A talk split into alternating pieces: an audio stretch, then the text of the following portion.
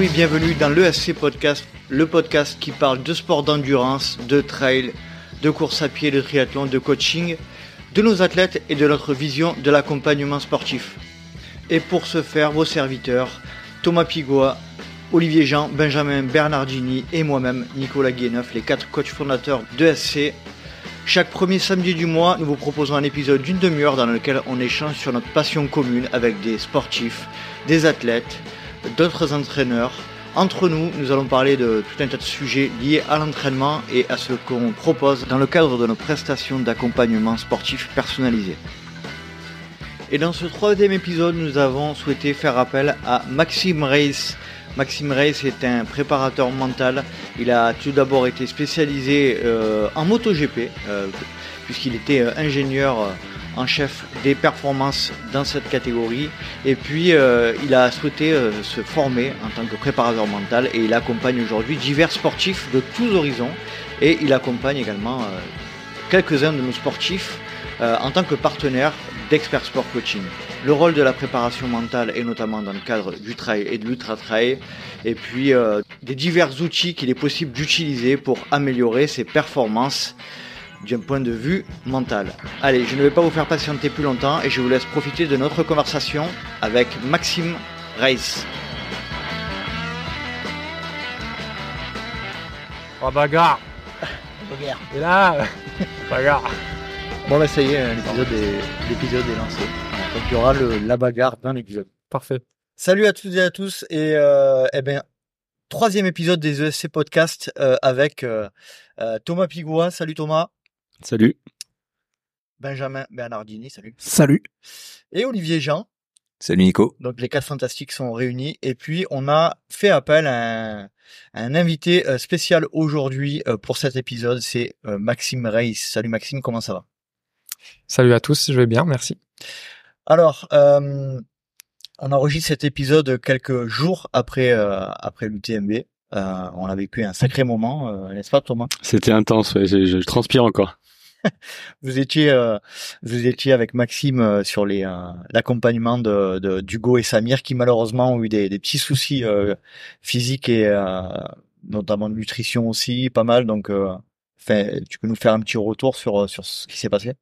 Ouais, bah c'était c'était encore un, immense moment de, de trail. hein. On a transpiré pendant pendant 24 heures. Malheureusement, ça s'est pas passé exactement comme on a comme on attendait. Bon, après, pour Samir, c'était compliqué tout de suite, donc là, ça, a été moins compliqué à, comprendre. Pour Hugo, tout a été parfait jusqu'à quasiment la fin, donc on, y a cru jusqu'au bout et voilà. Après, bon, il y a quelques réglages à faire encore et puis c'est du très très haut niveau, donc euh, la moindre la moindre le moindre grain de sable dans l'engrenage, euh, il y a, tout qui s'arrête. Donc, mais mais je pense que on a appris tous les deux en suivant. C'était vraiment une expérience incroyable d'être devant. C'est pas souvent en fait que je suis de l'autre côté du l'autre côté du miroir. C'était hyper intéressant et hum, et je pense que lui aussi il a encore euh, il a encore franchi un stade. quoi. Donc euh, on a je pense que comme euh, comme il nous a envoyé tout à l'heure, hein, on a on a versé une petite larme, je pense. On a dit je pense qu'on va on va construire de grandes choses ensemble. Donc euh, Euh, comme je l'ai dit dans un précédent épisode, euh, le haut niveau en ultra particulièrement, c'est quand même jouer sur un sur le fil, hein, euh, sur sur le fil de la de la compétition, sur le fil de l'intensité. Et c'est vrai que ça pardonne pas en ultra. Maxime, qu'est-ce que t'en penses toi Ouais, c'est vrai que c'est une dimension que que je découvre, c'est vraiment le, niveau de risque, il est il est hyper important. La façon de de s'engager dans la course, c'est un c'est un critère qui détermine énormément la, performance finale.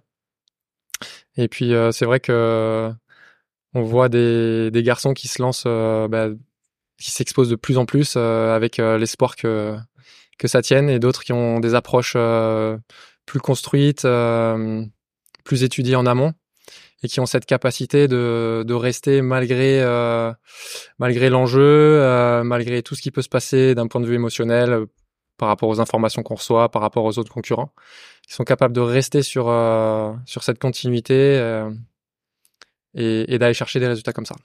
Alors on va le, le thème de, principal de cet échange aujourd'hui va être euh, axé sur le sur la, la préparation mentale dans le trail, dans l'ultra trail. Euh, donc c'est pour ça qu'on a fait appel à toi, Maxime. Avant de avant de passer à ta présentation, euh, Olive, euh, oui c'est bien toi, Olive. Euh, c'est quoi pour toi la préparation mentale? C'est une question de, de Eric Lacroix euh, qui pose souvent dans nos lieux podcast. Euh, ça représente quoi pour toi la, la préparation mentale et qu'est-ce que ça peut apporter euh, à un athlète ah, je t'ai pris au piège là. Ah, tu m'as bien, ouais, tu m'as bien eu là. euh, à la préparation mentale, pour moi, c'est euh, bah, c'est c'est c'est une dimension qui est euh, qui aujourd'hui est et euh, étudié euh, de, de, de, plus en plus et utilisé surtout euh, de plus en plus. Euh, donc pour le haut niveau, il n'y a pas de il a pas de débat là-dessus et bah, de plus en plus les gens qui, qui, ont, qui ont un niveau peut-être un petit peu un petit peu en dessous s'y, s'y intéressent. Les entraîneurs, les coachs s'y intéressent parce que c'est une dimension super importante dans, dans la performance en fait, tout simplement. et encore plus dans certains sports. Euh, comme comme l'ultra trail où la dimension euh, la dimension mentale psychologique euh, est, est, importante. Et donc pouvoir intégrer intégrer ça dans dans sa préparation ça, ça devient de, de plus en plus important. Et les gens sont de plus en plus sensibilisés là-dessus. Alors après sur la définition même de, de, de, la préparation mentale, je me tournerai plutôt vers Maxime, qui est quand même le, le spécialiste de la question. Il va nous en parler, il va nous définir ça. Toi, Benjamin, de ton côté, euh, en ce qui concerne euh, l'aspect préparation mentale, c'est quelque chose que tu utilises ou tu veux réagir sur ce qui a été dit par Olive Alors moi, je, je rajouterais euh, simplement que pour moi, euh, l'aspect mental, donc la préparation mentale, c'est vraiment ce qui va faire la différence entre deux athlètes hmm. de, de même niveau. Alors là, je parle sur euh, sur un niveau assez élevé euh, en termes par exemple d'élite sur euh, sur euh, sur trail. Mais euh, voilà, c'est ce qui fait la différence pour moi entre deux personnes qui sont d'un niveau physique égal. Mmh. ce qui va faire la différence, ça va être le l'aspect mental, tout ce qu'il y a eu en amont et le jour de la course. Voilà, c'est ce qui fera la différence. Ok. Donc très important. Quelque chose que tu utilises toi ou pas? À, à, ma manière, mais de, pas pas, spécialement pas, spécialement. pas, spécifiquement et voilà. de séances dédiées exactement voilà. Très bien. Maxime euh, ben on va te laisser te présenter. Euh, qui tu es euh, ta ton parcours de formation ton parcours professionnel etc voilà. Explique-nous un petit peu qui est Maxime Rice avec plaisir. Euh, donc je m'appelle Maxime Rice c'est d'origine alsacienne mm-hmm.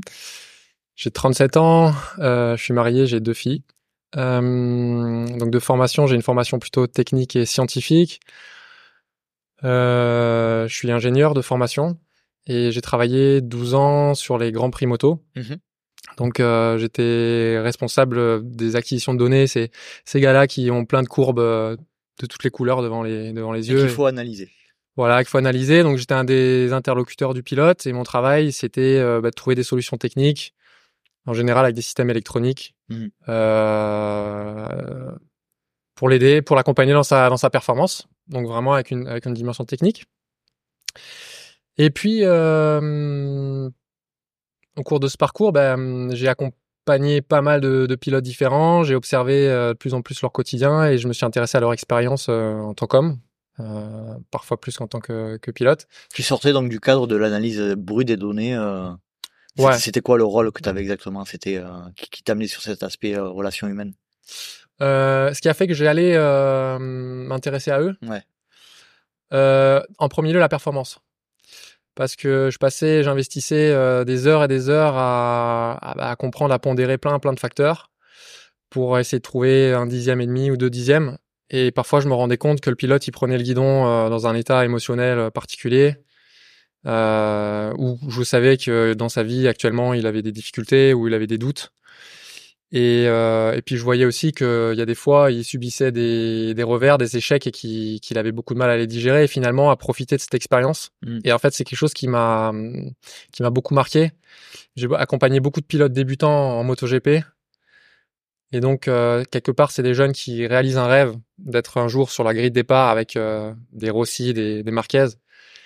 Et pourtant, euh, il y a des fois, on les voyait pas sourire, on les voyait. Et moi, je me disais, purée, si ce gars-là, s'il y avait une baguette magique pour que ce gars-là puisse profiter de l'aventure à fond, mmh je suis persuadé que bah, déjà ça a une valeur euh, énorme et puis en plus ses performances elles euh, elles pourraient décoller quoi. Hmm.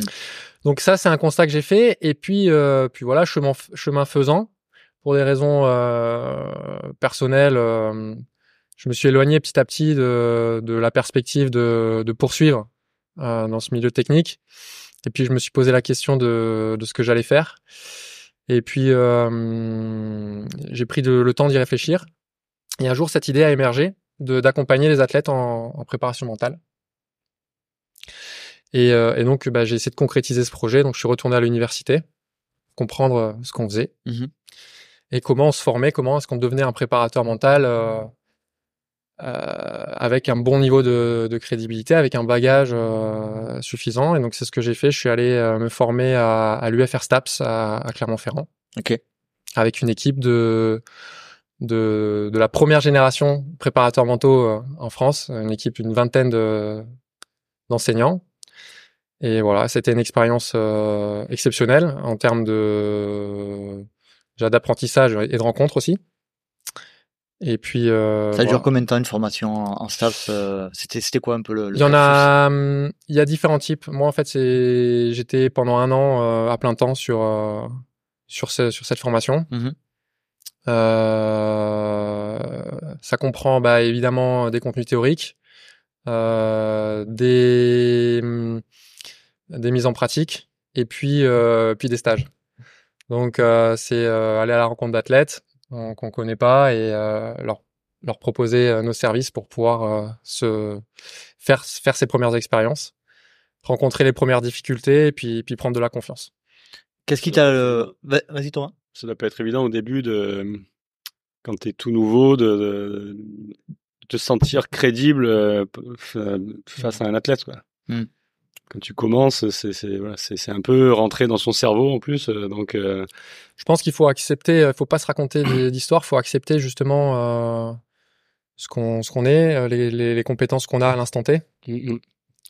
et puis euh, ce qu'on peut faire, même avec un, un niveau de compétence euh, encore, euh, enfin un niveau de connaissance relativement faible. Déjà, on peut se mettre à, à, à l'écoute, on peut comprendre ce que c'est, et en fait, on peut se rendre compte que dans cette posture, euh, même avec peu de bagages, on peut euh, on peut faire un travail euh, qui compte pour l'athlète, parce qu'en fait, l'idée c'est pas de lui c'est pas de lui trouver des solutions, c'est-à-dire c'est pas de lui partager euh, une expérience euh, de, de coureur, parce que par exemple aujourd'hui je suis entouré de, de gens qui connaissent beaucoup mieux la course à pied euh, que moi sous, sous toutes ses formes, mais c'est plus de l'accompagner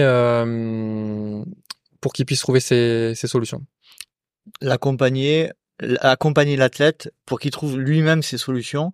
Euh, Est-ce que c'est euh, la, la préparation mentale et le fait qu'on te forme avec des clés, euh, euh, on va dire avec un bagage théorique, fait que tu peux accompagner à peu près n'importe quel athlète dans n'importe quel sport et, et activer différentes euh, différentes clés ou Ouais, tout à fait. Pour moi, euh, quelque chose que j'aime beaucoup dans mon travail, c'est faire des ponts. Euh, c'est de parler euh, parfois d'un athlète qui, qui, dans une discipline donnée, euh, d'autres expériences. Un jour, j'aimerais aussi les faire se rencontrer. Et, euh, et effectivement, en fait, la, comme je dis, en fait, chaque, euh, on disait en off avant, chaque projet est euh, totalement unique. Donc en fait, c'est pas, j'accompagne un athlète en ultra trail et je vais dérouler entre guillemets une méthode ou un athlète qui fait de l'escrime ou un pilote de moto. J'accompagne une personne Mhm. avec sa sensibilité, avec ses objectifs. Et, et voilà, c'est comme ça que ça se déroule. Quand tu rentres en formation, euh, donc euh, à l'UFR Staps, euh, comment, euh, qu'est-ce qui te surprend déjà dans la dans l'approche de la préparation mentale sur le point de vue de la formation? C'est quoi tu qui te qui te C'est une très bonne qui te question. perturbe? Déjà, c'est on est perturbé. en fait, la, la chose qui, qui dans la, cette formation était hyper intéressante, c'est euh, le fait que personne te donne de réponse. C'est-à-dire qu'en fait, tu es dans un environnement où tu te poses plein de questions. Tu as pas, comme euh, tu l'as souligné Thomas, tu n'as pas encore vraiment euh, confiance en tes en capacités. Mhm. Donc tu te poses beaucoup de questions sur euh, et s'il m'arrive ça, qu'est-ce que je peux faire? Et s'il m'arrive ça? Et en fait, on se rend compte que la diversité des situations qu'on va rencontrer, elle est infinie. Mhm. Et ça donne un vertige énorme. Et en fait, on est face à des à une équipe pédagogique qui a bien préparé son coup et qui aime beaucoup répondre. euh, C'est une question hyper intéressante. Et toi, qu'est-ce que t'en penses? Et en fait, euh, ça fait péter les plombs à un moment donné. Euh, et c'est hyper euh, puissant parce qu'en fait, finalement, c'est un peu la, c'est un peu la posture euh, quand on accompagne euh, même un, un athlète, Mm. c'est de, de réfléchir à- avec lui à ce que lui il en pense. Donc c'est, c'est pas forcément lui apporter des réponses, c'est de lui poser un peu des meilleures questions ou, pose- ou de trouver les questions que lui s'est pas encore posées et qui, qui seraient intéressantes pour lui, pour sa performance, pour aller vers son objectif. En fait, on a toujours un objectif, c'est on travaille pour un objectif. Et voilà. Et c'est, je pense, euh, une des clés. Et c'est ce qui est hyper difficile au début. C'est-à-dire que tu arrives dans une formation. c'est vachement abstrait. Très abstrait. Non, Non. je pense que t'as envie, t'as envie de leur donner des, des réponses. C'est ça qui est dur. Alors, que t'as envie de leur donner quelque chose euh, de concret tout de suite. moi, dans ma posture, j'ai j'ai pas forcément envie de leur donner des, des réponses. J'ai envie qu'ils qu'ils qu'ils apprennent par eux-mêmes à, à, à, se- à y réfléchir, à se poser des questions. Mhm. Euh, par contre, dans ma formation, c'est un truc qui m'a beaucoup déstabilisé. C'est-à-dire que c'est une période où je passais beaucoup de temps dans les bouquins, parce que dans les bouquins, il y a surtout les bouquins euh, très euh, intellectuels, euh, les trucs où c'est euh, voilà, dans tel cas tu fais ça, dans tel cas tu fais ça.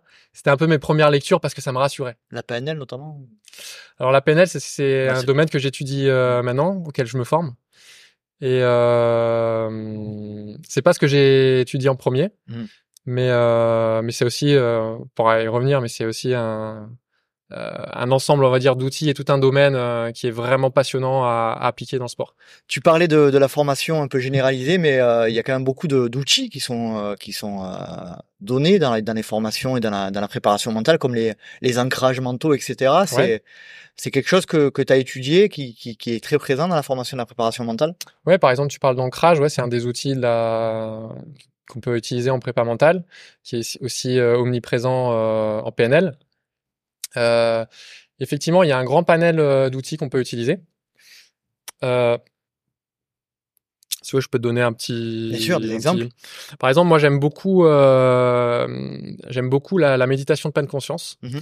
et voir euh, comment euh, cette pratique régulière, cet entraînement euh, peut être appliqué euh, bah, dans la performance sportive, en particulier dans le dans la course euh, de fond. Euh, c'est voilà, c'est un truc qui me passionne. Après, euh, évidemment, tout ce qui a trait aux ancrages de ressources. Donc pour euh, pour les gens qui qui savent pas ce que c'est, c'est c'est relativement simple. C'est euh, d'utiliser en fait un, un stimuli, une situation qu'on appelle une situation ressource, par exemple une situation dans laquelle euh, on s'est senti particulièrement bien ou particulièrement en confiance. Et en fait, on va amener euh, l'athlète à, à revivre ça, mais dans son corps, c'est-à-dire euh, pas forcément euh, par l'intellect. On va vraiment lui faire revivre euh, cette situation à travers ce qu'on appelle le VACOG, c'est-à-dire simple- simplement les cinq sens. Mhm. Et, euh, et ce faisant, en fait, il va pouvoir ramener à lui l'émotion qui était présente au moment où il a encodé, on va dire, ce souvenir. Donc il y a cette émotion qui est présente. Et en fait, cette émotion, une fois qu'elle est là, qu'elle est forte, on va venir l'ancrer simplement avec un avec un geste. Et euh, bah, c'est un peu comme un réflexe par la suite, c'est-à-dire qu'on va pouvoir ramener cette émotion un petit peu comme avec une télécommande, c'est-à-dire on a ce geste qui est là, et puis on appuie sur le bouton et ressent l'émotion qui est là. Mhm. Donc par exemple, ça peut être utilisé dans, dans une très grande euh, diversité de contextes, euh, en particulier dans, dans le sport, dans les situations précises. Ce qui est important, justement, c'est de bien définir avec l'athlète ce qu'il recherche précisément, d'identifier avec lui bah, quelle situation ressources. Donc on parlait avant de d'utiliser les ressources de la personne, bah, de se rendre compte que finalement, bah, dans son vécu, il y a déjà des des, des situations dans lesquelles il a ressenti précisément là ce qu'il veut Mhm. Et puis euh, lui apprendre à le, à le ramener. Et puis surtout, euh, et ça c'est une dimension qui, qui m'est chère dans la prépa mentale, c'est créer de l'engagement pour qu'il entraîne la technique. Mhm. C'est-à-dire que pour ça, je me permettrai un parallèle avec la prépa physique. Euh, vous vous donnez sûrement beaucoup de conseils euh, techniques ou physiques, etc. Et en fait, ces choses-là, elles, à mon sens, elles vont pas pouvoir prendre toute leur dimension si la personne elle s'engage pas dedans et si elle l'entraîne pas régulièrement, Mhm. si ça devient pas un automatisme, on va dire. Mhm.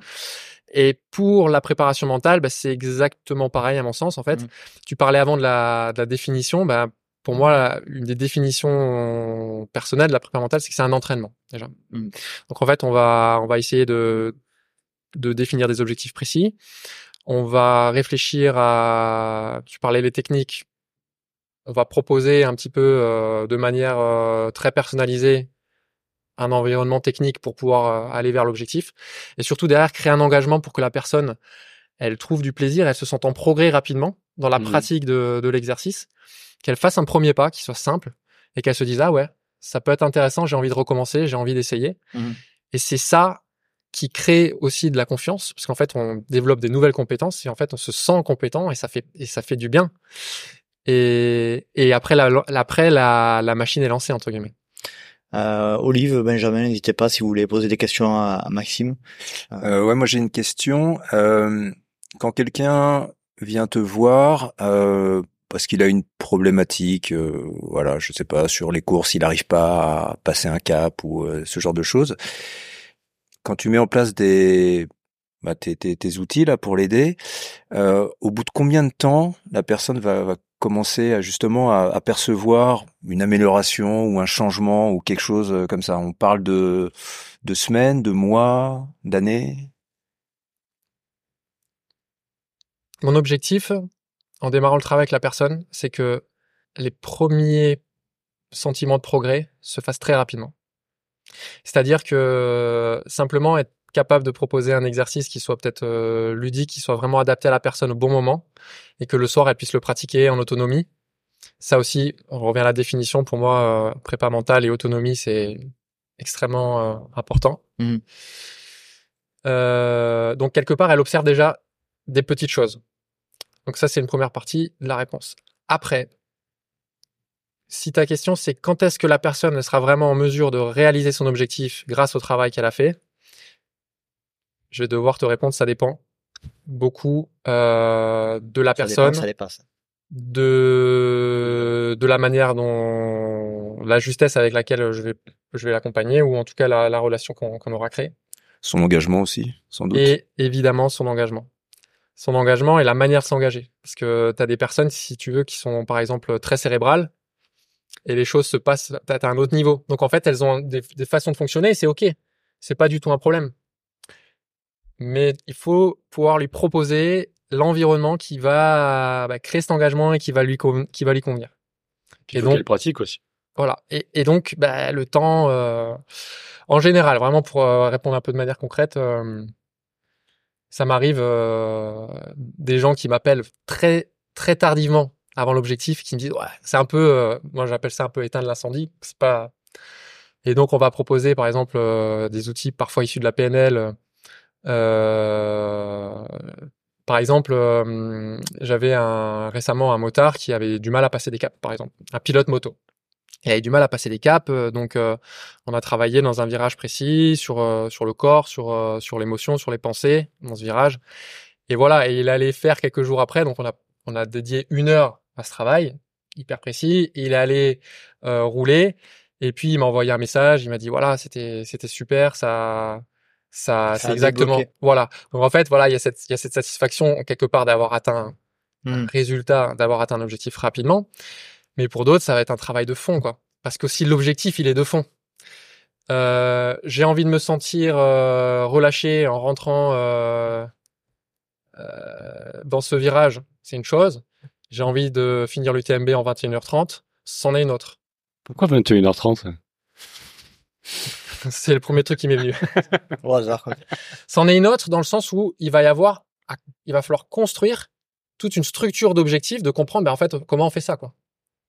Et comment on trouve, comment on, on fait ça euh, avec des choses qui se travaillent en, en préparation mentale. Donc il faut, on part d'un objectif de résultat entre guillemets, Ouais. et on essaie de comprendre ben, la structure du truc pour arriver à la fin à des choses déjà que l'athlète y maîtrise.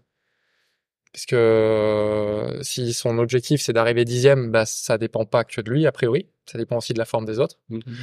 Donc déjà on va partir sur des objectifs qui, qui peut maîtriser et puis Réaliste aussi. des choses simples. Exactement. Bah, après, il y a, il y a, c'est hyper intéressant ce que tu dis. Il y a tout un, pour le coup, une forme de méthode pour créer des objectifs qui soient engageants. Des objectifs dans lesquels on se, on peut se lancer vraiment à fond, quoi. Euh, Vas-y Benjamin. Donc je voulais savoir ta façon ou tes façons de réagir lorsqu'il y avait un échec euh, par rapport à un objectif. C'est-à-dire, enfin, je peux préciser un petit peu, si euh, pour toi, euh, tu vas rester plutôt dans la continuité, c'est un manque de temps ou voilà où la personne Mhm. n'était pas encore prête, Mhm. ou alors tu, tu vas changer la, ta façon de faire que, que tu avais Mhm. depuis le début. Enfin voilà, je te, je te laisse euh, Ok. nous expliquer ça. Euh, Alors évidemment, pour moi en fait, euh, et ça c'est aussi un peu le- l'environnement mental. Pour moi, l'échec, je vois ça comme une opportunité Euh, parce que ça fait mal et quand ça fait mal, ça aide à se remettre en question. Donc moi, d'un point de vue personnel, c'est vrai que j'aime bien euh, réfléchir un peu à ce qui s'est passé et de voir, pas forcément pour refaire le match 100 fois, mais de voir s'il y a des nouvelles idées qui émergent dans ce contexte-là. Ok.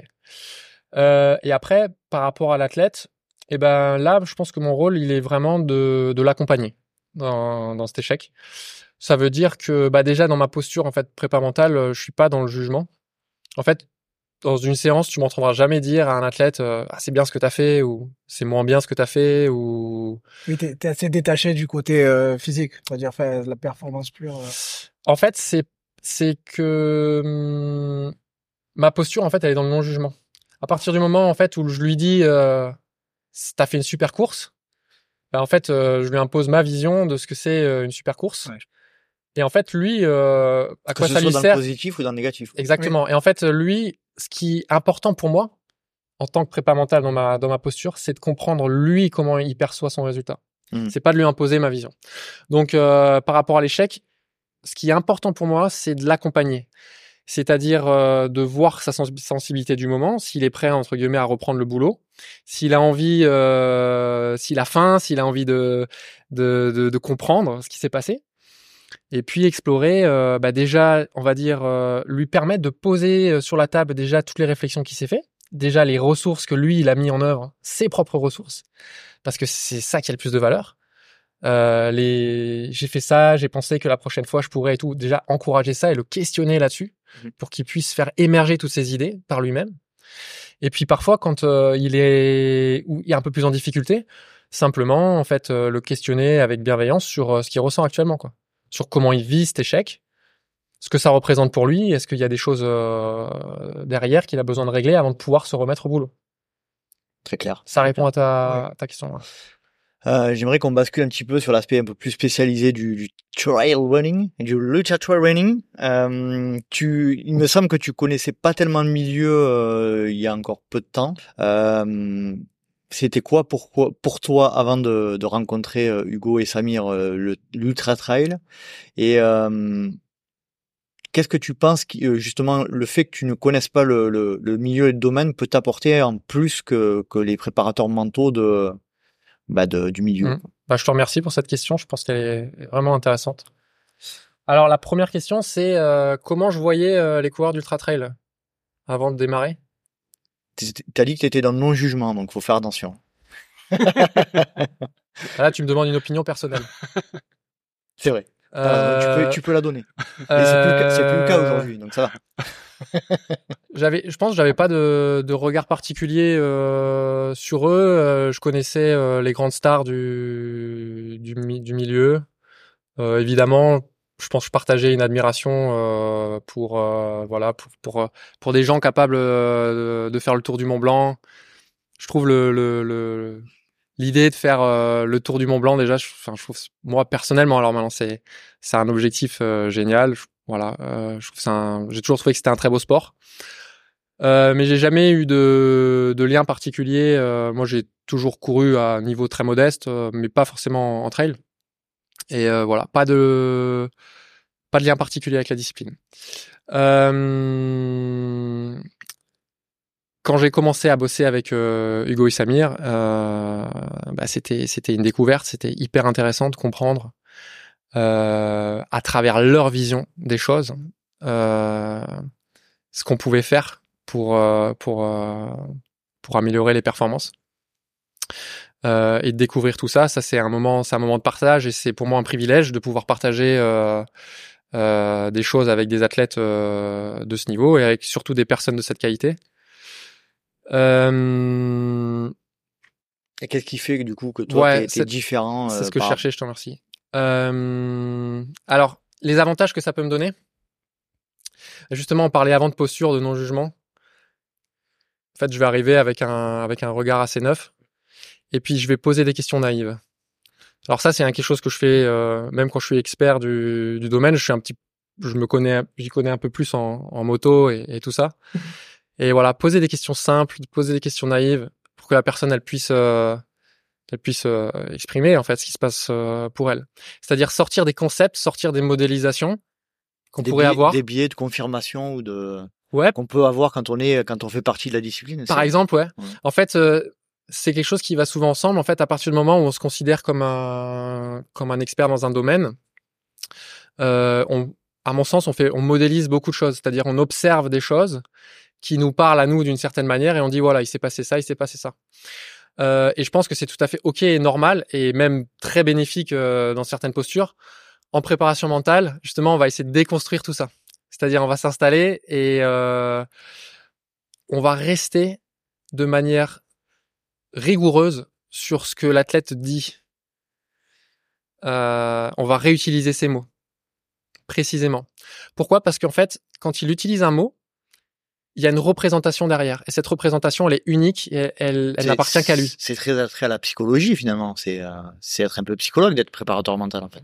Je je saurais pas te répondre. Moi, je suis je m'estime pas compétent euh, en psychologie. J'ai pas de, de, de master de, de, psychologie ou fait des études de psychologie. Donc, euh, euh, j'imagine qu'il y a des points communs dans la dans la posture. Mais après, euh, malheureusement, je peux pas répondre à cette question. Très bien. Euh, Thomas, tu veux réagir? C'était une question euh, par rapport à. Alors, on va pas trop rentrer dans le détail du, bah, de ta relation avec euh, professionnelle avec Samy, avec Hugo, parce qu'ils sont pas là et que voilà, on va parler un peu de manière générale. Oui. Cela ne nous regarde pas. Cela ne nous regarde pas.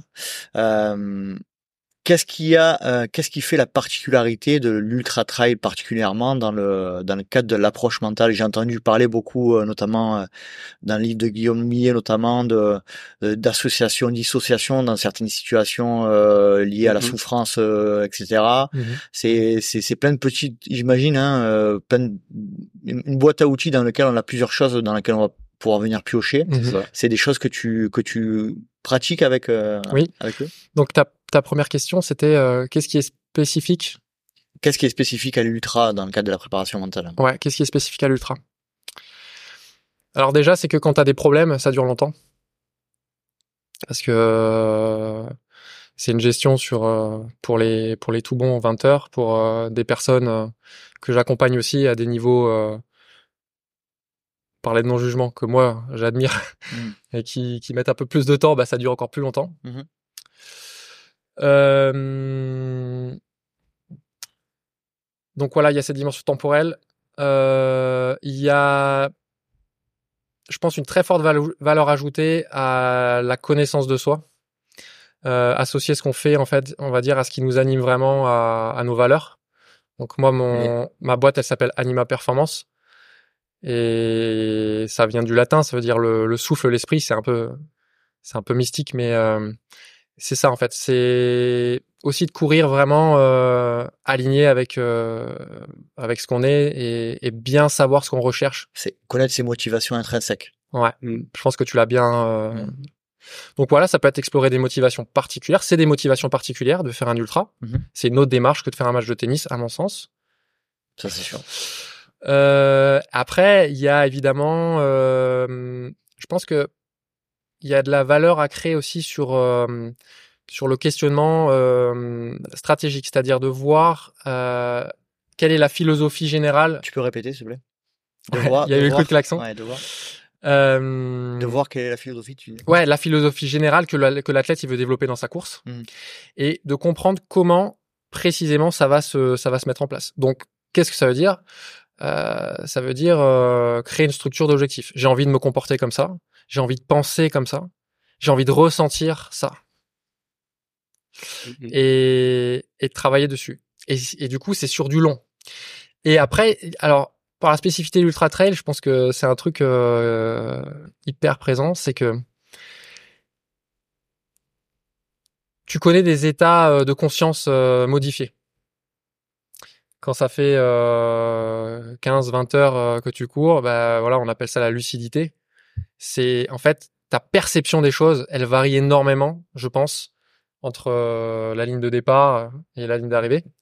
Et donc du coup, euh, la, bah, la manière dont tu perçois ton monde et du coup les décisions que tu vas prendre et finalement tout le travail que tu auras entraîné en prépa mentale, bah, qu'est-ce qui devient Mhm. dans ces états modifiés Concrètement, euh, tu bosses avec un athlète. Alors, euh, il y a plusieurs étapes dans l'entraînement. Donc, au début, tu vas faire cette pratique chez toi, euh, dans ton confort. Et puis, petit à petit, tu vas le mettre en place à l'entraînement. Donc, euh, sur tes sorties longues, euh, 20, 30 bornes.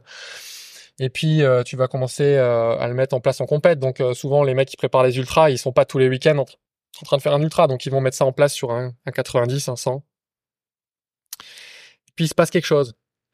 Et puis, quand il va aller sur faire le tour du Mont Blanc, et ben, il va arriver au, je sais pas, ça peut se passer au 140 ou en général, vu la caisse qu'ils ont, euh, c'est relativement tardif. Voilà, il, il peut se passer quelque chose euh, au niveau de la, de la conscience, de la lucidité, et puis en fait tout le travail, bah, qu'est-ce qui devient? Ça peut être euh, voilà. Donc ça, c'est une spécificité. C'est vraiment aussi comprendre comment tu peux bosser dans ces zones-là, quoi. Mhm. Où, où t'es là, mais t'es là de manière euh, et surtout, si t'es pas vraiment là et qu'en fait ça se passe bien, et ben rien touché, quoi Ouais.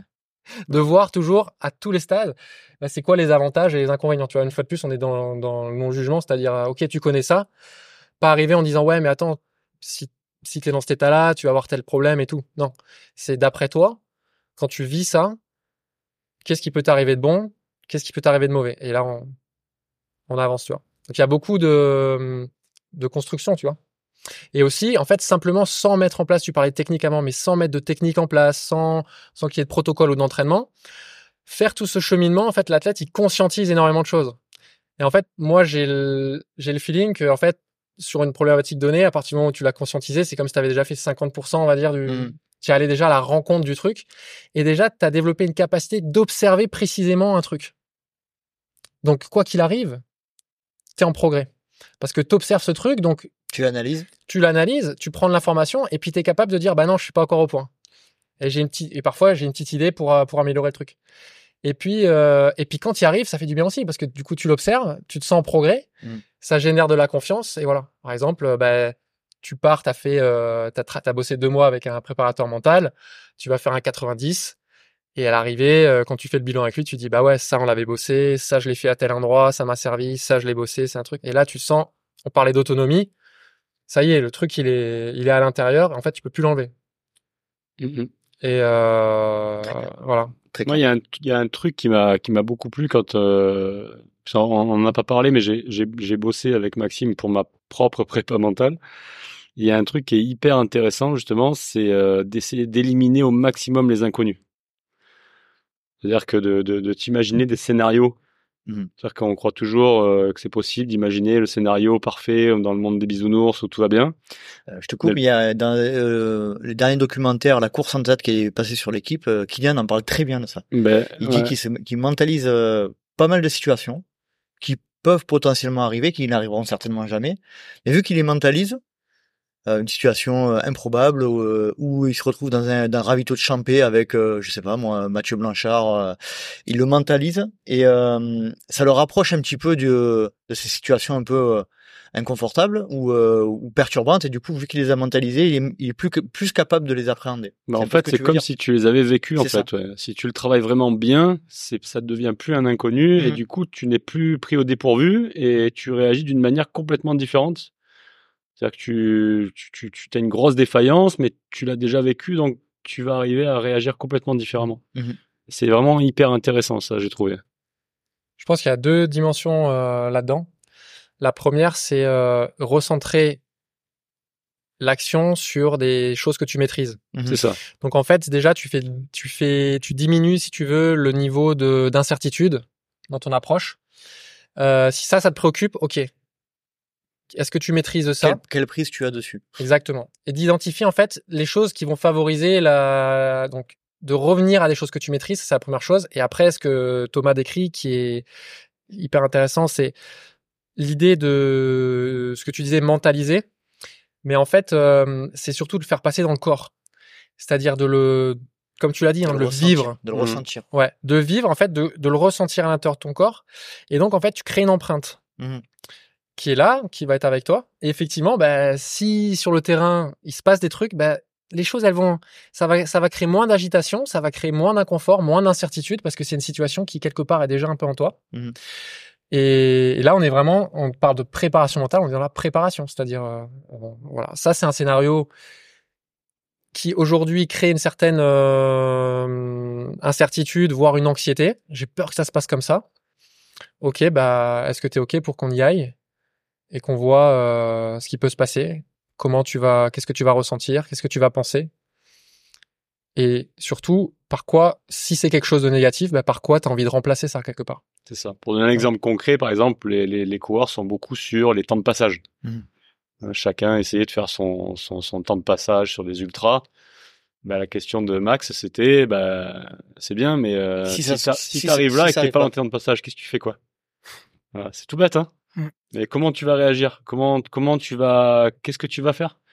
Et en fait, de te poser la question en amont, bah, ça change beaucoup de choses en fait, parce Mhm. que quand ça va arriver, si ça arrive, bah tu sais exactement déjà comment t'as déjà vécu le truc. Donc tu vas réagir peut-être, bah, peut-être qu'on s'était dit, je, je sais plus la conversation, mais peut-être qu'on s'était dit, bah c'est pas grave. euh, De toute manière, c'est quoi? C'est cinq minutes. Et alors, c'est pas, on n'est pas à cinq minutes. Enfin, et, et alors que quand c'est le moment et que tu y as jamais pensé, parfois ça fait faire des grosses erreurs qui que tu payes euh, pas cinq minutes. Moi, il y a un truc qui me, c'est, euh, c'est très juste ce que vous dites, mais il y a un truc qui me, c'est, euh, c'est souvent sur la limite, c'est-à-dire que il faut être euh, auto-centré, je pense, parce que notamment dans le cadre des ultras et particulièrement de l'UTMB, on est dans un environnement qui fausse complètement euh, nos perceptions. euh, euh, moi, clairement, le, le plus mauvais conseil à donner, c'est euh, fie-toi à tes sensations sur l'UTMB, sur le départ, euh, surtout pas, surtout pas. C'est hyper dangereux, je pense. Euh, donc, on est clairement sur une volonté d'être auto-centré sur euh, bah, sur sur sa course, sur ses euh, euh, sur comme tu disais tout à l'heure sur sur des des choses qui sont euh, qui sont contrôlables.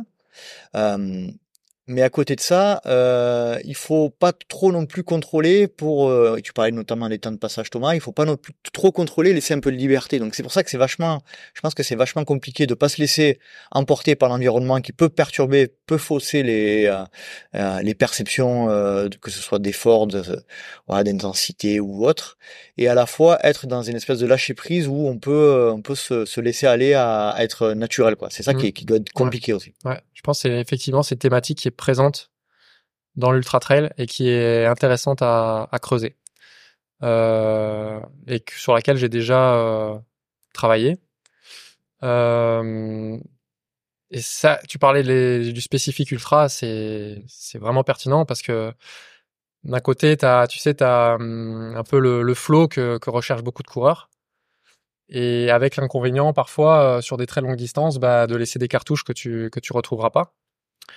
Euh, et voilà, on disait que la lucidité, elle, euh, elle fluctue et euh, et en fait, comme beaucoup de choses, euh, il s'agit d'un équilibre. Et puis pour l'atteindre, bah, il faut comprendre de quoi il dépend. Mhm. Il faut être informé. Il faut comprendre pour toi, par exemple, si on travaille ensemble, je- j'essaierai avec toi de, de te questionner sur, bah, pour toi, cet équilibre, c'est quoi ces, ces, ces différentes composantes? Euh, Voir si on n'en a pas oublié, si t'en si t'en découvres euh, au cours de ta réflexion, et puis essayer de trouver. Mhm. Mais de réponses, euh, Il y a autant de réponses qu'il y a de personnes. je sais pas si, ouais, je sais pas s'il y a vraiment de bonnes euh, bonnes réponses. Ça, ça dépend euh, de beaucoup de trucs, mais mais par contre, la performance pour moi dans ce domaine, ce serait euh, de bien comprendre cet équilibre et d'être capable de le de le mettre en place euh, dans sur ton ultra et de le maintenir euh, dans plein de zones, Mhm. plein plein d'états de, de confort physique et Mhm. d'état émotionnel, on va dire. Ouais. Ah, Parce que c'est la particularité de l'ultra, c'est-à-dire que ça dépend de plein de paramètres, Mhm. matériel, intempéries, psychologique, état de forme. Euh, Il y a une espèce de mix de, de plein plein de choses à, à, à valider. Donc ça, c'est pour ça, et d'ailleurs, euh, dans ce sens que le- l'expérience en ultra, c'est la, la qualité numéro un, je pense. Et que si en plus, euh, avec cette expérience, tu lui rajoutes, euh, comme tu disais, une compréhension de, de plus de paramètres en les ayant, les ayant mentalisés, etc. Je pense que ça peut être, euh, ça peut être euh, une arme euh, redoutable. Ouais. Et pour, pour rebondir là-dessus, justement, euh, moi, moi quand, on, quand on a fait plusieurs séances, en fait, toutes les premières séances, en fait, à la fin, tu finissais par me demander quel euh, ultra trailer je voulais devenir. Ça, c'est une question, mais ça m'a perturbé, mais à chaque séance, quoi. Tu m'en avais parlé. Ouais. Je t'en avais parlé. Ouais. Mmh. Et, et, en fait, bah, c'était la meilleure question en fait que tu pouvais poser, parce qu'en fait, comme tu dis, en fait, c'est ça qui va te faire courir. Quoi. Ouais. C'est-à-dire que c'est la conviction en fait pourquoi tu pourquoi tu fais ça. Mmh. Et quand tu es au plus dur, du plus mal, et ben si tu as répondu à cette question, c'est là où tu continues. Ouais, c'est que tu sais pas pourquoi tu cours en fait, bah il y a un moment où tu te dis mais qu'est-ce que je fais là quoi?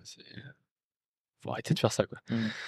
Et en fait, je pense que ça ça rejoint exactement ce que ce que tu disais quoi. Mmh. C'est euh, c'est quel euh, quel ultra trailer tu veux devenir quoi. Et quand tu as, quand as réfléchi, en fait, rien que de réfléchir à ça, en fait, ça te fait progresser, je pense. Mmh. J'ai bon? Ouais. C'est, euh, c'est, je me rappelle effectivement une question que je t'ai posée. Et parce que c'était vraiment mon, c'était mon feeling euh, du moment de, de, de, de, de savoir euh, l'identité que tu voulais construire à travers tout l'engagement mmh. que tu mettais, euh, que ça soit dans ton, dans ton projet sportif et, et professionnel en parallèle. Et, euh, effectivement, bah, je te remercie pour ce retour. C'est intéressant.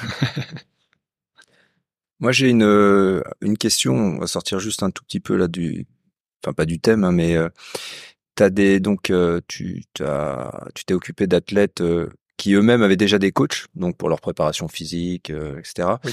Quelle est ta, ta relation avec ces coachs? Est-ce que tu ça reste euh, isolé? Est-ce que tu communiques avec eux? Est-ce que tu comment ça se Alors passe? Alors déjà avec certains la relation est super bonne.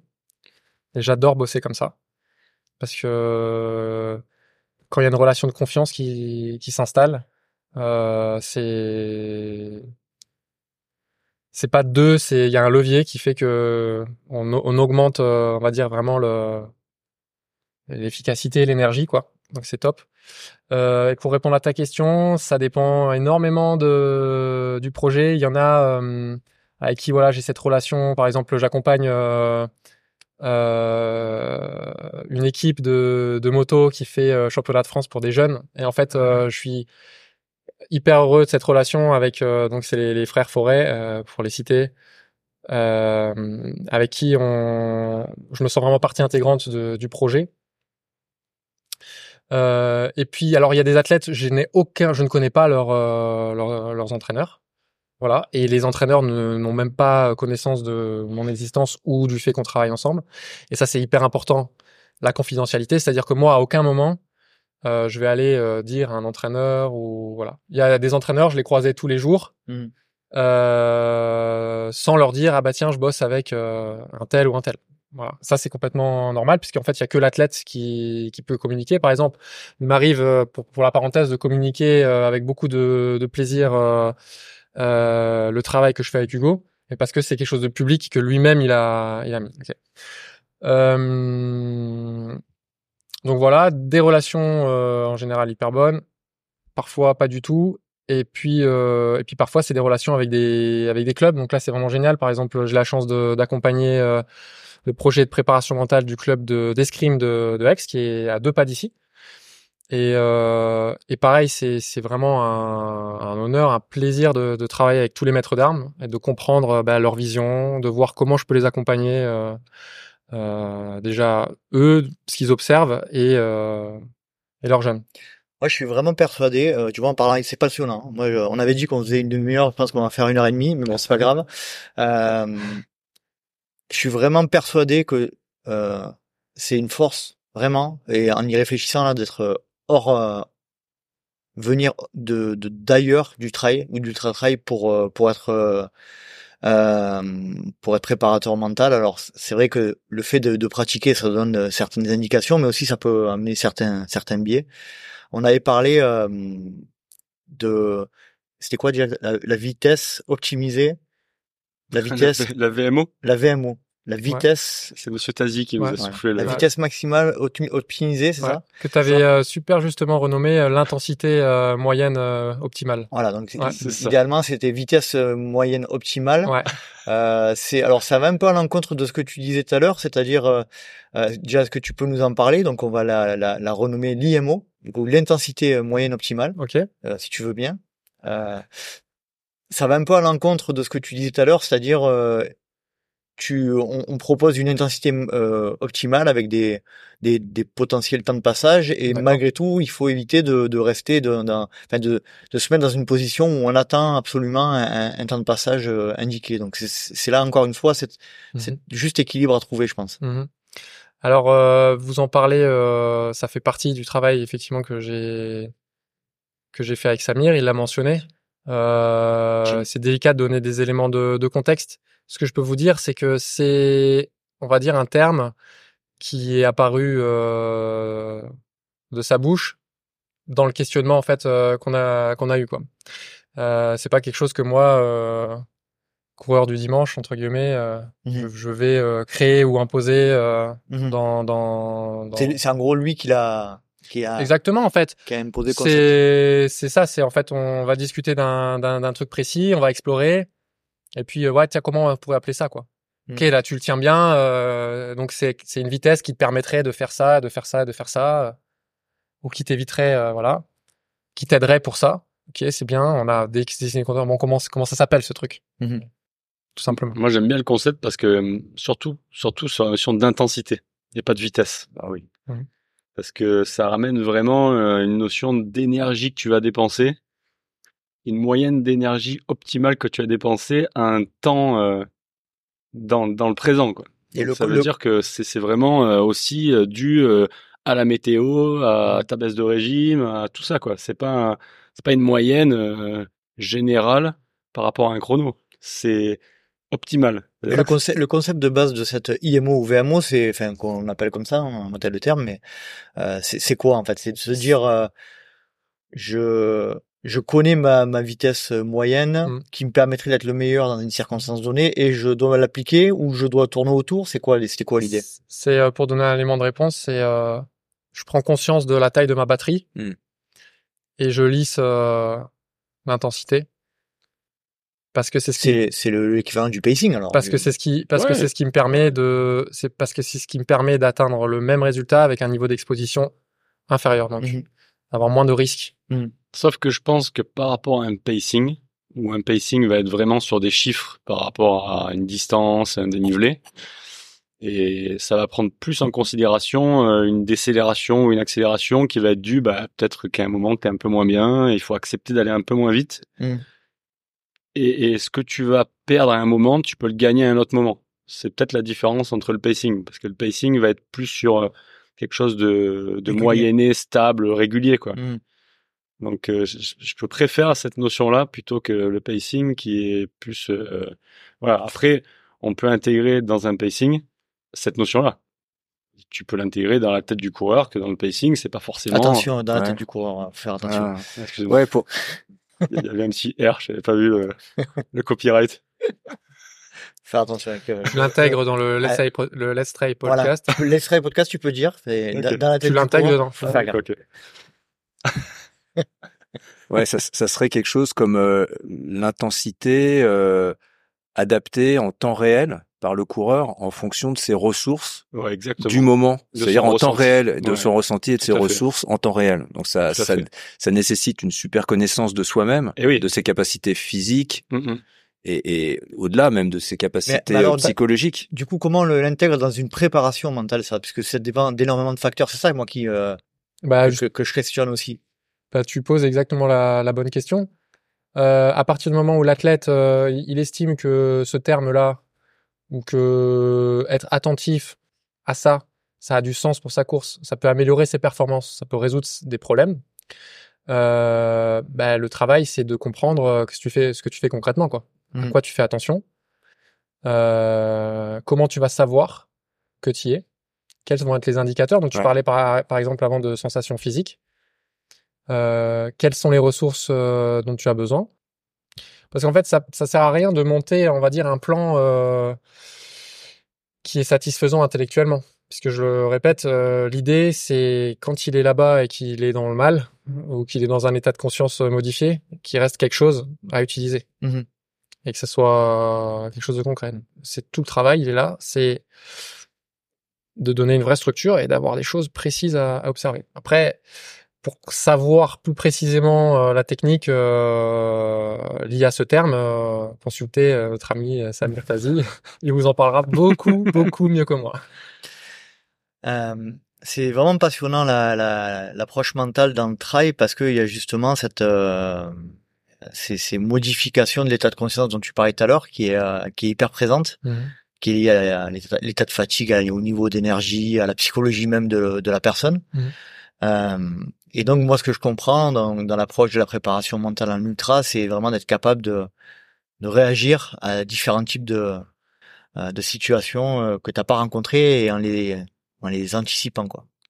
Ouais. Et même, euh, euh, je dirais, pour aller plus loin, sortir de la réaction, c'est-à-dire euh, être dans un état émotionnel qui te permet de, de lisser euh, ces choses-là aussi. Mhm. Tu vois? Un exemple concret, euh, tu, tu démarres, euh, t'es nerveux, t'es voilà dans un état émotionnel qui te convient pas pour cette course, t'as des doutes et tu commences à avoir des signaux physiques bah, qui t'alarment. Bah, quelles sont les conséquences quoi? Est-ce que d'un coup euh, tu peux commencer à avoir des pensées, euh, beaucoup de pensées, un flot de pensées important, des pensées qui vont pas forcément t'aider, voire euh, négatives, voire tu vas peut-être commencer à créer des scénarios négatifs, te projeter. Et, euh, et ça, en fait, il y a une boucle qui s'installe, c'est-à-dire que ces pensées, elles vont créer, euh, ouais, elles vont renforcer un état émotionnel qui est pas forcément favorable. Et pour ma toute petite expérience, euh, un état émotionnel qui est pas forcément favorable, euh, ça coupe les jambes. C'est-à-dire que les l'impact direct sur le corps est vraiment présent. Quoi. Mhm. Euh, donc c'est simple, c'est euh, comment tu te sens, quel est ton discours interne à ce moment-là, Euh, être capable d'observer ça, et puis on va dire, tu vas faire un truc robuste, c'est-à-dire ta préparation mentale, c'est tu vas démarrer, euh, tu es sur la ligne de départ, et tu as mis en place un protocole qui te permet voilà d'être bien, d'être dans ta base, d'être, de te sentir solide, de te sentir voilà. Là, je- j'extrapole dans le sens où je prends un exemple d'un athlète, mais pour chaque athlète, il va rechercher quelque chose de particulier, qui fait que en fait au 15e kilomètre, euh, tu as une sorte de début de d'hypo ou de je sais pas une sensation qui pourrait être alarmante et tu es capable en fait de la tu es pas dans la réaction, tu es capable de la de l'assimiler de l'observer. l'observer. Merci beaucoup Thomas. tu es capable de l'observer et, et en fait de l'intégrer à ton environnement à ce moment-là. Et en fait, bah, il peut t'arriver plein, plein, plein de choses, mais toi, tu es capable de rester dans ta base. Et, et c'est un peu l'idée aussi qui est géniale dans le trail, c'est avancer quoi. Avancer. Et donc c'est avancer aussi, mais avec ses émotions, avec ses pensées. C'est-à-dire rester dans cette écologie de pensée, dans le flot de pensée qui te convient, et dans la, dans, dans, dans, dans le type de pensée qui te, qui te font du bien, rester là-dedans. Et puis si t'en sors, donc là on est dans la réaction, si effectivement t'en sors et que t'observes que t'en sors, ben, avoir des ressources pour y retourner un petit peu encore. Et, voilà. Il y a une sorte de résilience en fait dans dans cette action là. C'est Mhm.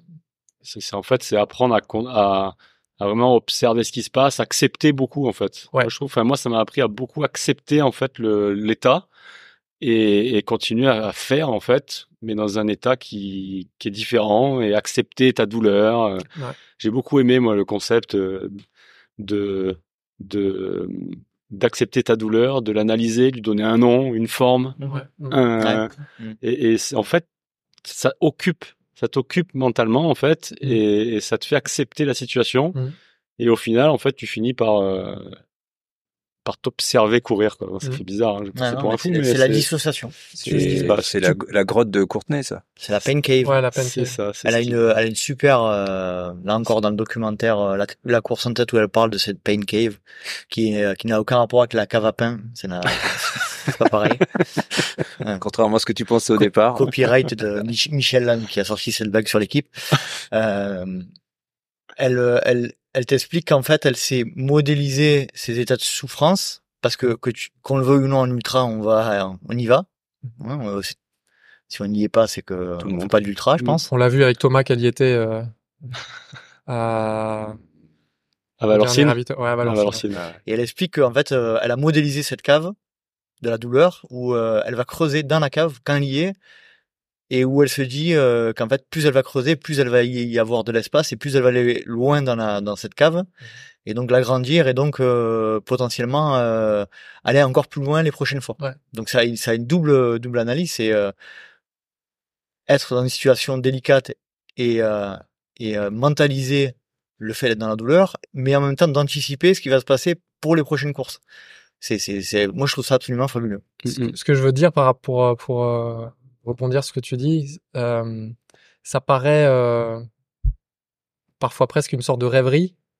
Mais en fait, ce qui est génial, c'est que si on pouvait mettre des capteurs euh, sur le cerveau et, et observer son activité, en fait, on verrait qu'il y a des vraies choses qui se passent. En fait, Mhm. on n'est pas dans fait, physique.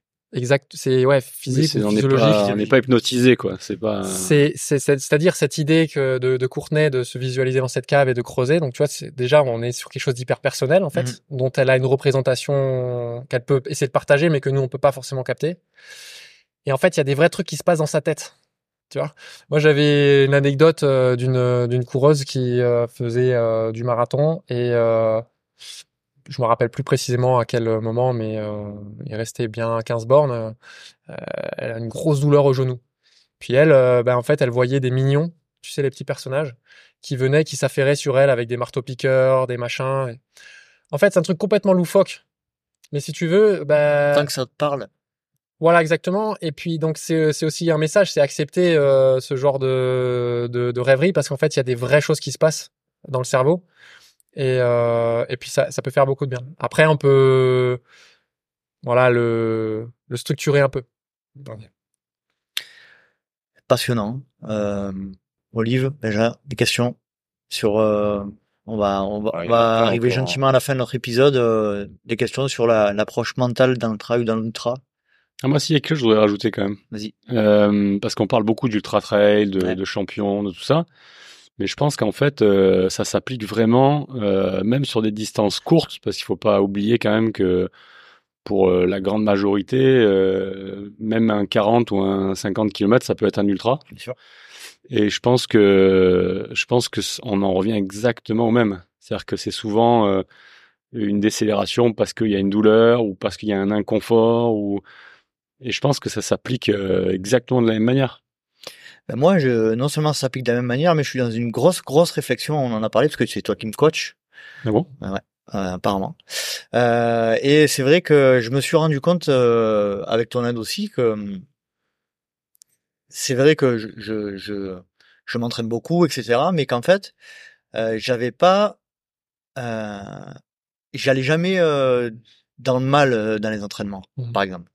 Et donc je me suis dit putain mais en fait, euh, j'ai jamais, à aucun moment je, je n'approche ne serait-ce que 80 ou 90%, même même je pense pas 70% du vrai potentiel que je peux avoir dans cette capacité à à souffrir entre guillemets à l'entraînement qui permettent forcément euh, parce qu'on qu'on on peut le dire euh, clairement entraînement difficile euh, course facile. C'est un peu c'est un peu facile de dire ça mais je pense que c'est quand même vrai. Plus on s'entraîne plus on crée euh, plus on augmente sa tolérance on en revient à la, à la pain cave de, de, de plus on s'entraîne dur et plus on, on augmente sa capacité à endurer. Et donc en course on va être euh, potentiellement capable d'endurer plus. Et moi je sais qu'aujourd'hui je suis dans une logique où je me dis euh, de, si on en revient à l'approche mentale il faut quand même que je dépasse un petit peu ce que j'ai l'habitude de faire dans l'acceptation de la, de la douleur et dans, dans l'inconfort que génère l'effort, et notamment ce que tu disais Thomas sur les efforts courts, qui vont me permettre de, bah de, de dépasser un petit peu ce que j'ai l'habitude de faire dans le cadre des courses. Mm. Et c'est des choses qu'on peut utiliser effectivement euh, d'un point de vue préparation mentale. Alors je sais pas après comment on peut le, comment je peux le mentaliser, comment je peux m'en servir dans le cadre. Là je fais un petit peu ma, ma consultation privée, merci. C'est cool Maxime. Moi, c'est- c'est c'est c'est intéressant parce que c'est aussi un, un truc qui revient régulièrement avec les avec les coureurs. C'est cette euh, c'est comment je comment je peux dépasser la, la limite, comment je peux aller dans la dans la douleur encore un peu un peu plus loin, etc., etc. Et euh, en fait, ce que tu fais, c'est que tu apprends à, à la connaître en fait. Quand tu vas jamais, euh, quand tu restes à 80%, bah, tu es très familier avec euh, ce qui se passe là, et quand tu Ça, vas plus loin, ça te rassure tu lui dis- 80%. tu lui dis ta douleur, euh, quand tu vas là-bas, bah, tu lui dis bonjour et en fait, plus tu vas la voir et plus tu vas te rendre compte que finalement, ce voisin qui te paraissait euh, un peu, euh, si tu prends le temps de, l'observer, puis d'aller lui parler et puis, eh ben, finalement, euh, c'est un peu ça l'idée, quoi. Tu vas aller explorer cette douleur et puis après, dans la, spécifiquement dans la prépa mentale, tu peux mettre en place des vraies stratégies, c'est-à-dire entraîner un protocole précis. Ok, j'y rentre. Là, je sais que j'y suis, donc déjà, et, et faire des choses précises. Donc, mettre ton attention sur euh, sur des choses précises. Tu parlais avant de dissociation d'association. Mhm. Euh, c'est la même chose. Euh, Est-ce que euh, pour toi, tu trouves quelque chose d'intéressant à te dissocier de cette douleur? Est-ce que tu trouves quelque chose d'intéressant, au contraire, à t'associer pleinement à la douleur? Moi, je, je trouve euh, que dans ce genre de situation, j'ai vraiment un intérêt à me focaliser sur quelque chose. Ouais. C'est-à-dire sur la, que ce soit le rythme respiratoire ou, Mm. euh, ou une allure particulière, Mm. etc. Je sais que j'ai besoin de me raccrocher à des, euh, des repères. Mm. Si je, j'ai trop tendance à partir, à, je, tu vois, je sens que je perds un peu pied et que je- ça me rassure de me raccrocher à, à- à quelque chose de concret. Après, c'est, c'est ma perception. Bah ouais. Mais au moment où tu, tu parles de, de te rassurer, bah, ça peut être une voie euh, intéressante euh, de comprendre en fait quand tu vas chercher cette douleur, euh, pourquoi? Pourquoi t'es pas pourquoi t'es pas rassuré à ce moment-là? Mhm. Qu'est-ce qu'elle te dit? Quelles sont les conséquences que toi tu projettes quand tu y vas? Mhm. Qu'est-ce qui pourrait arriver? Et puis tu vois de, de, de détricoter le, le truc tranquillement bah, pour euh, pour apprendre à la pour apprendre à la Il y, connaître. aurait, il y aurait besoin d'une bonne, euh, Tu de bonnes séances pour, euh, pour réfléchir à tout ça de mon point de vue, je pense. moi, moi, sur des coachings euh, en présentiel, j'ai j'ai souvent constaté ça, que en fait, les athlètes ne progressaient pas parce qu'ils ne savaient pas aller Ouais. dans certaines zones. Bien sûr. Et des, des fois, c'est technique, c'est simplement un manque de, de connaissances au niveau de la respiration. De... Simplement, si tu n'arrives pas à faire entrer assez d'oxygène, ben, tu n'iras jamais dans des zones euh, monstrueuses. Mm. Donc, euh, parfois, c'est juste mécanique, en fait. Mm.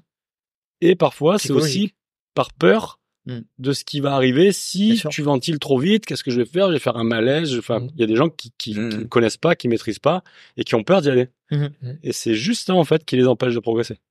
Euh, Donc, je pense euh, que c'est mon cas. Voilà, ben c'est des inconnus en fait, Vraiment. et on en revient toujours au même en fait. Hein. C'est c'est anticiper l'inconnu pour Ouais. pour être plus à l'aise quand tu vas Mm. quoi. Euh, C'est l'idée aussi. Euh, tu viens de laisser une cartouche dans une euh, dans une montée. euh, on parlait avant un peu d'euphorie, voilà. Puis tu sens que dans le début de la descente, pouah, t'as pris t'as t'as pris un coup. Et, et c'est ça en fait, c'est de retrouver ton calme Mhm. à ce moment-là. C'est d'avoir les, les les outils et l'entraînement pour retrouver ton calme, pour sentir. Et tu parlais de la respiration, donc Mhm. c'est un truc mécanique, mais c'est hyper présent dans les techniques de préparation mentale.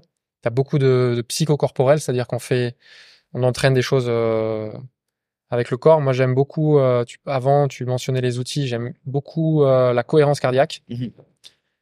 C'est c'est un outil de gestion émotionnelle euh, surpuissant. quand on- Inspiration sur 5 secondes, euh, respira- expiration sur 5 secondes. Voilà. En fait, on ralentit le Mm, rythme mm. cardiaque avec. euh, C'est extrêmement simple. Alors l'idée, euh, sans rentrer, c'est pas c'est pas de, de, de ralentir le, le cœur, mais c'est de le faire battre euh, comme il bat quand on est bien. Donc, euh, activer le système euh, parasympathique. Ouais. Le, en fait, l'idée, c'est que notre cœur, il bat d'une certaine manière quand on est, quand on est amoureux, quand on est bien, quand on vit un moment euh, Mhm. génial. Et c'est par une action mécanique qui, qui fonctionne avec la respiration, c'est de le bercer dans cette, dans cette cadence.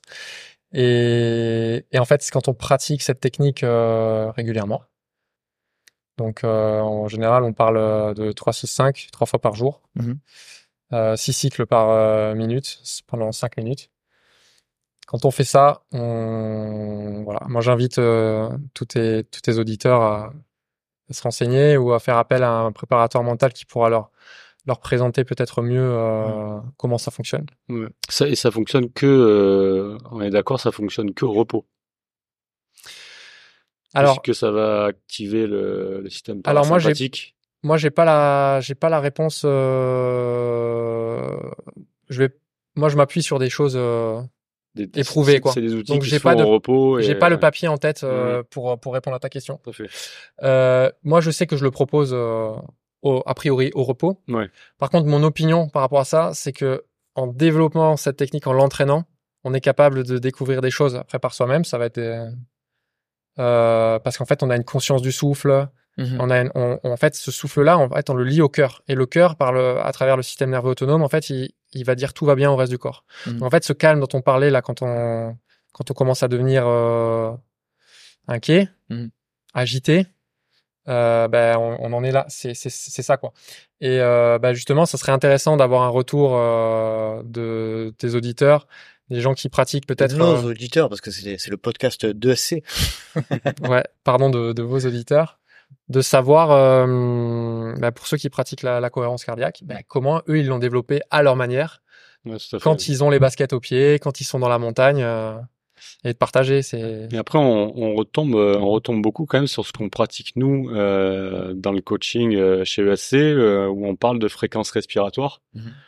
Et en fait, ça permet vraiment d'avoir une cohérence entre ton rythme de course et ton rythme respiratoire. Et en fait, en général, quand tu t'affoles, quand tu as un coup de, de, de moins bien, tu perds cet équilibre. Mhm. Et le fait de revenir, comme je te, je, te, je te disais ce matin, en fait, de revenir sur un, sur un rythme respiratoire Un qui- ancrage. qui, qui est vraiment Mhm. Euh, en cohérence avec ton rythme de course, tu vas te nourrir de ta respiration et ça va vraiment euh, provoquer une, un relâchement euh, hyper intéressant. C'est clair. Bon, ben je crois qu'on va on va s'arrêter là. On a on pourra en parler euh, toute, la, Oui. toute la journée. hein. Euh, merci Maxime euh, pour ta participation. bah, merci à vous de m'avoir invité, c'était un super bon moment. Merci beaucoup à vous, et puis euh, à très bientôt, j'espère. À très bientôt. Merci Max. Salut. Merci, salut. Au ciao. revoir. Et voilà, cet épisode est à présent terminé. J'espère que vous avez apprécié cet échange avec Maxime Reis, que nous remercions du temps qu'il a accordé aux ESC Podcasts. Et j'espère vous retrouver pour le prochain numéro du mois d'octobre. N'hésitez pas à vous rendre sur expertsportcoaching.com pour tout renseignement. Et n'oubliez pas, Expert Sport Coaching, le coaching à distance, proche de vous. Salut, salut